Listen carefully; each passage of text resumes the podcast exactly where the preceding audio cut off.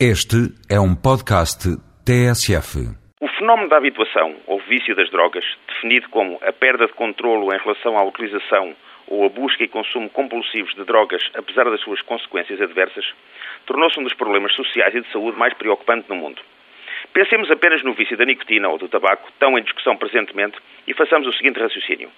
Porque é que dois jovens estudantes, no mesmo ambiente social, partilhando o mesmo ambiente de fumo, experimentam pela primeira vez um cigarro e apenas um deles fica com uma enorme vontade de repetir a experiência uma e outra vez até se tornar um adulto fumador com enormes dificuldades de abandonar o vício, enquanto que o outro não adquire uma vontade particular para repetir a experiência, tornando-se um adulto não fumador ou simplesmente fumador de ocasião de um cigarro em dia de festa.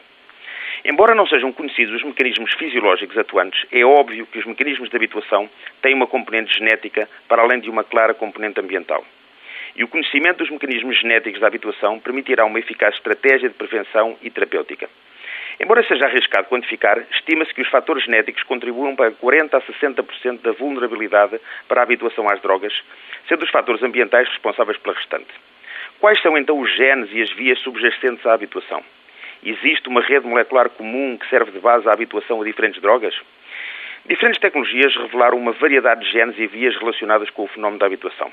Recentemente, investigadores chineses da Universidade de Pequim levaram a cabo um estudo de bioinformática integrando evidências de mais de 2 mil artigos científicos dos últimos 30 anos, ligando genes e regiões do cromossoma ao fenómeno da habituação através de estudos de proteómica e genómica, ou seja, estudos em que, em vez de se debruçarem sobre o desempenho de uma única proteína ou um único gene, permitem analisar em simultâneo todas as proteínas ou todos os genes que atuam em diferentes indivíduos ou no mesmo indivíduo em diferentes fases.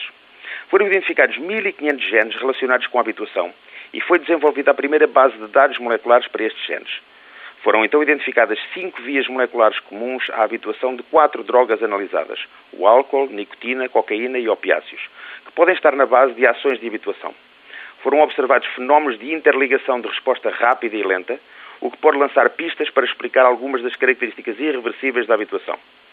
Com o avanço prodigioso das ferramentas técnicas que permitem a identificação de um maior número de genes e o modo como se organizam e interagem, é expectável um incremento também no número de trabalhos que ajudem a explicar a suscetibilidade a fenómenos de risco como a habituação.